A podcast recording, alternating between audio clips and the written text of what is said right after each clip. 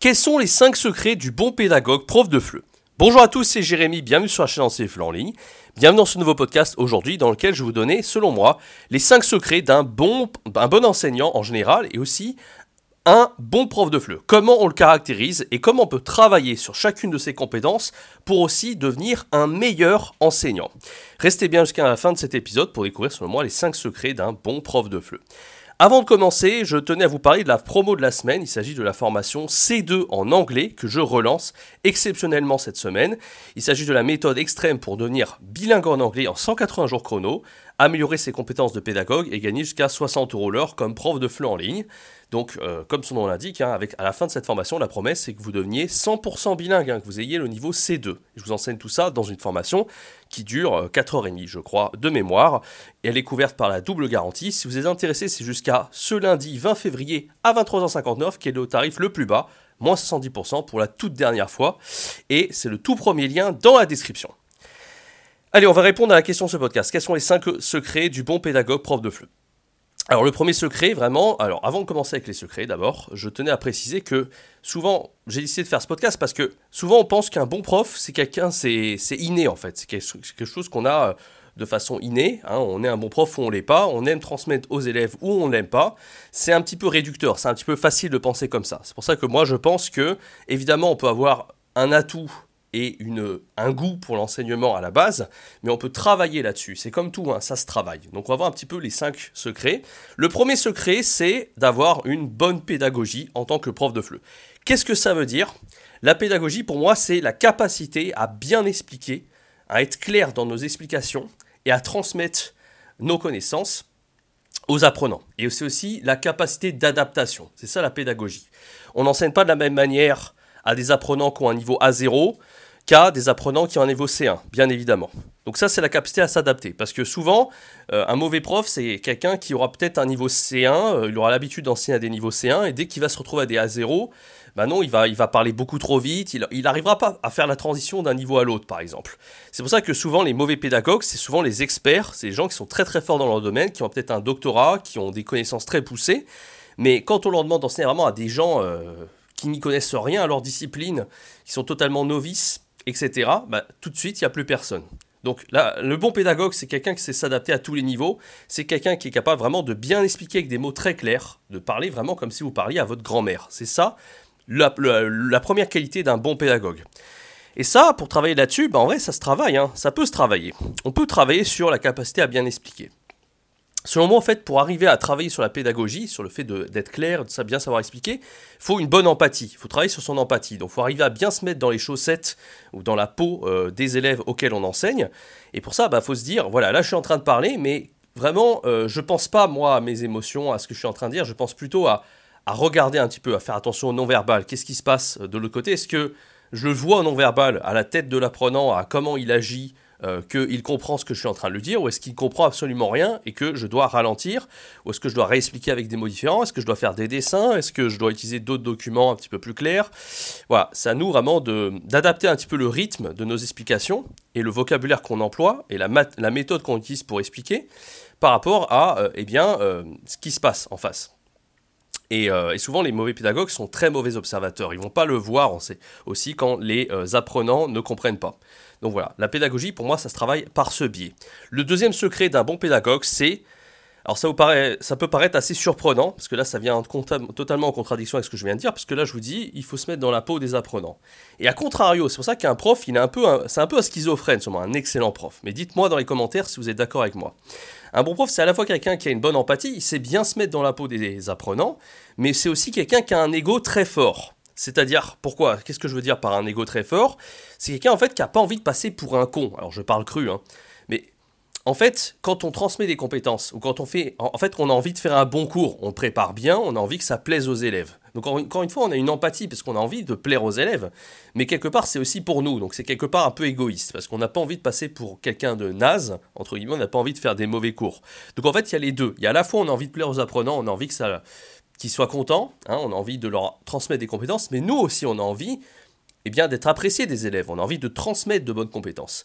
Et selon moi, en fait, souvent, quand un prof, il y a quelque chose qui cloche, il n'est pas forcément extrêmement, voilà, extrêmement. il n'a pas ces deux secrets-là en fait. Il manque un des, un des deux secrets que je viens de vous révéler, c'est-à-dire peut-être qu'il a une très très forte empathie, mais trop d'empathie. Il va vouloir trop en faire, il va trop donner euh, d'informations, trop de vocabulaire, tout ça. Il va trop asphyxier les apprenants. Ça, c'est pas bon non plus. Et à côté de ça, quelqu'un qui est trop, euh, voilà, je, il, il adore ça. Il, est, hyper passionné. On voit qu'il connaît trop ces trucs, mais il, il fait pas assez attention au non-verbal des apprenants. Bah, il va ennuyer les apprenants. Donc, il faut vraiment avoir les deux. Quand on est passionné, c'est super parce qu'on a envie de, transmettre une passion. On a, enfin, on a envie vraiment de transmettre nos connaissances aux apprenants. On a envie qu'ils soient captivés en fait par le cours. Et ça, c'est super d'avoir ça.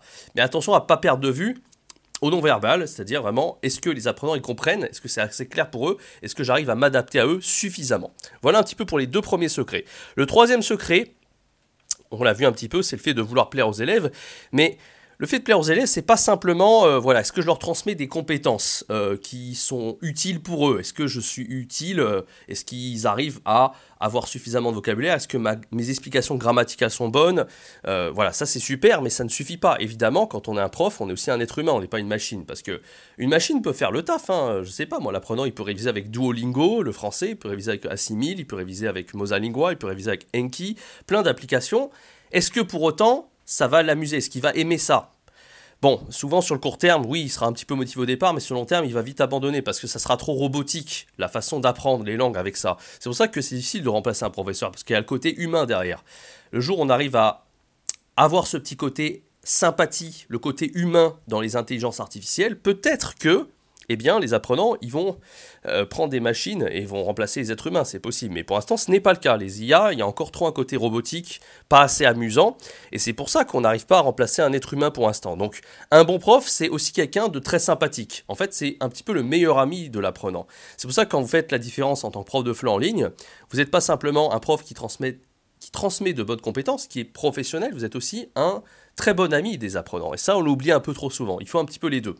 Alors pour ça, n'y a pas besoin de surjouer, hein. soyez vous-même. Hein. Si votre but, c'est pas, vous n'êtes pas obligé de faire de l'humour, vous n'êtes pas obligé de, faire le pitre en fait pour plaire à vos apprenants. C'est pas ça que je suis en train de dire. Ce que je veux dire, c'est que euh, il faut pas hésiter à être soi-même. Si vous êtes euh, sympathique avec vos amis et votre famille, si vous êtes vraiment vous-même dans cette situation, vous n'allez pas vous dire Oula, je suis devant un apprenant, là c'est sérieux, c'est du boulot, alors je vais pas être moi-même.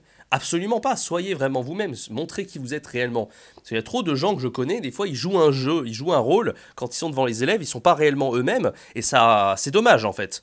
Euh, parce que ben, l'apprenant, il se dit, bon, ben, moi j'aimerais bien voir qui il est réellement, mais finalement, puis bon, si vous êtes un peu trop euh, un peu trop euh, consciencieux, c'est bien d'être consciencieux professionnellement, mais encore une fois, c'est pas l'intérêt. Enfin, vraiment, pour être un bon prof, pour plaire aux apprenants, il faut avoir ce côté sympathique. Donc, le meilleur conseil que j'ai à vous donner là-dessus, c'est de vraiment d'être vous-même. Si vous avez envie de faire une blague à un instant T, vous dites, vous dites pas, euh, voilà, je vais vous retenir parce que sinon je vais passer pour un pitre, et c'est pas le but d'un prof que d'être un pitre, etc. Absolument pas. On a tous des souvenirs d'excellents profs où c'était justement des gens qui nous, sont, ils savent en fait pivoter entre eux. Voilà, je fais des petites blagues, je suis sympa, et allez, maintenant on redevient sérieux et je, vraiment, on est à fond, on est concentré là, et je vous apprends des trucs. Il faut savoir un petit peu jongler en fait. C'est ça, mon prof. C'est un peu un virtuose c'est pour ça d'ailleurs que j'aime bien cette métaphore du virtuose et que j'ai appelé euh, ma première formation virtuose du fleu. C'est qu'il faut à la fois être capable d'utiliser plein d'outils, il faut être très polyvalent quand on est un prof, et en même temps, il faut être capable de jongler entre professionnel et euh, meilleur ami pour les apprenants. Voilà, ça c'était le troisième secret. Et voilà, bien sûr, euh, les profs nuls, souvent, ils oublient cet aspect humain, comme je viens déjà de le dire. Le quatrième secret, c'est la volonté de transmettre quelque chose qu'on maîtrise, bien sûr. Si tout prof normalement est expert dans un domaine que vous enseignez, peut-être pas au départ, peut-être qu'au départ, voilà, vous commencez, il faut bien commencer quelque part, mais de toute façon, si vous enseignez le français, c'est votre langue maternelle à la base. Vous avez déjà une longueur d'avance sur l'apprenant qui lui ne connaît pas la langue maternelle. Donc ça, c'est déjà un atout. Donc normalement, vous êtes meilleur que l'apprenant, bien meilleur que l'apprenant dans le domaine que vous transmettez.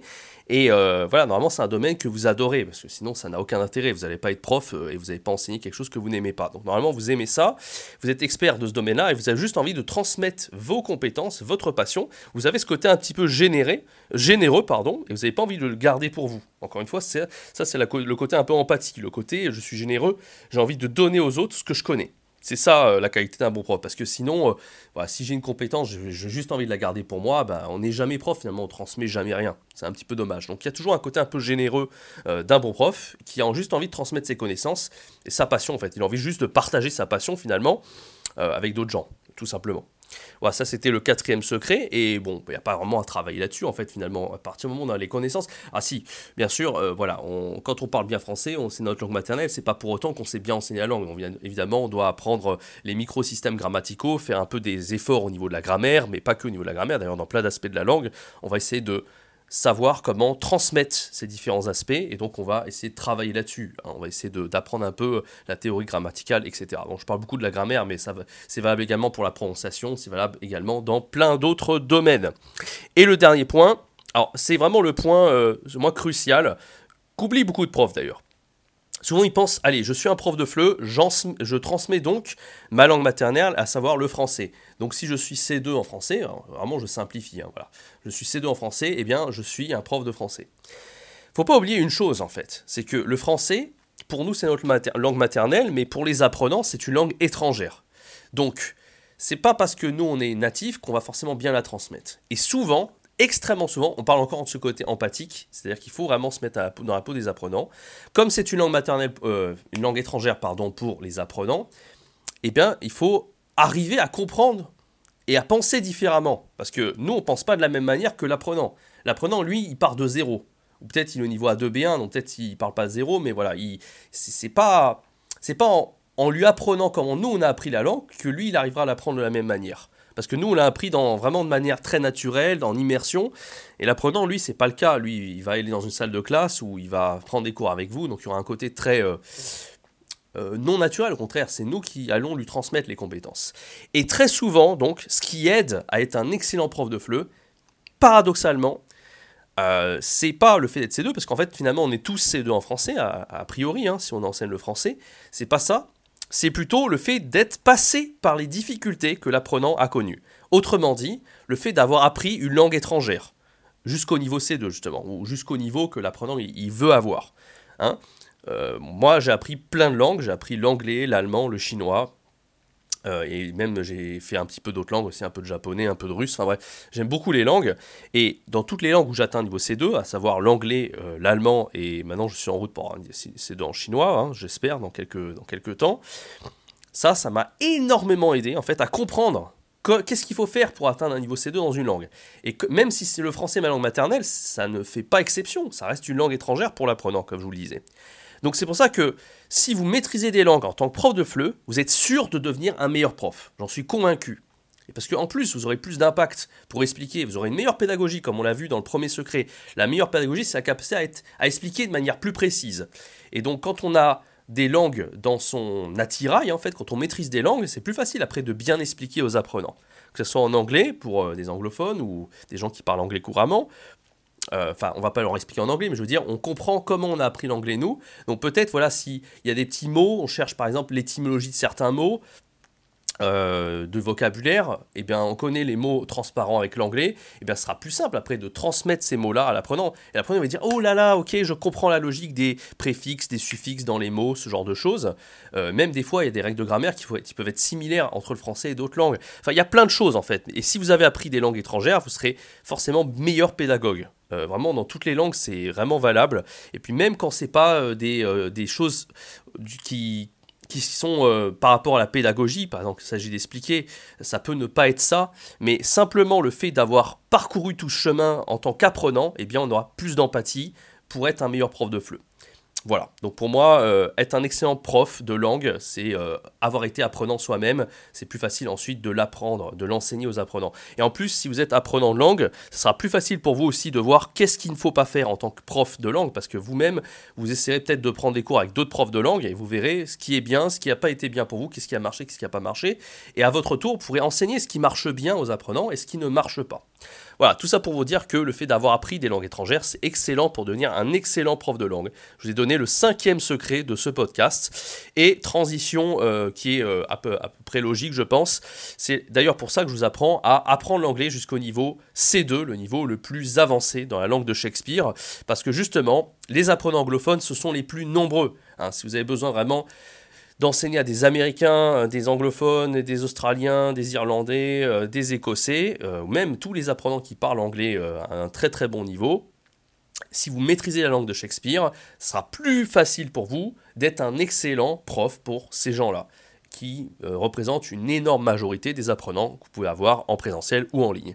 Donc c'est pour ça que je vous recommande réellement, et c'est pas la seule raison, mais c'est aussi une des raisons pour lesquelles je vous recommande de devenir bilingue en anglais. Ça va littéralement changer votre vie.